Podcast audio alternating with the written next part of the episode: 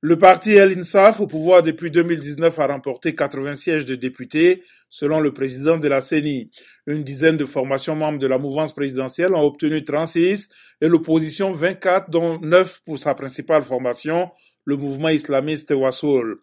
Ces élections visaient à élire 176 députés, 13 conseils régionaux et 238 conseils municipaux à un an de l'élection présidentielle.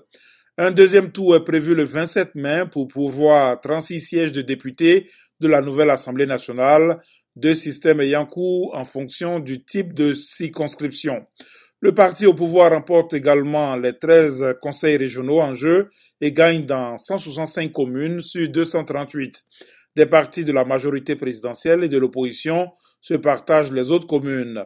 La participation a atteint 71,8%, pour ces élections qui ont vu la participation de 25 formations politiques. Les chiffres officiels doivent être validés par la Cour suprême.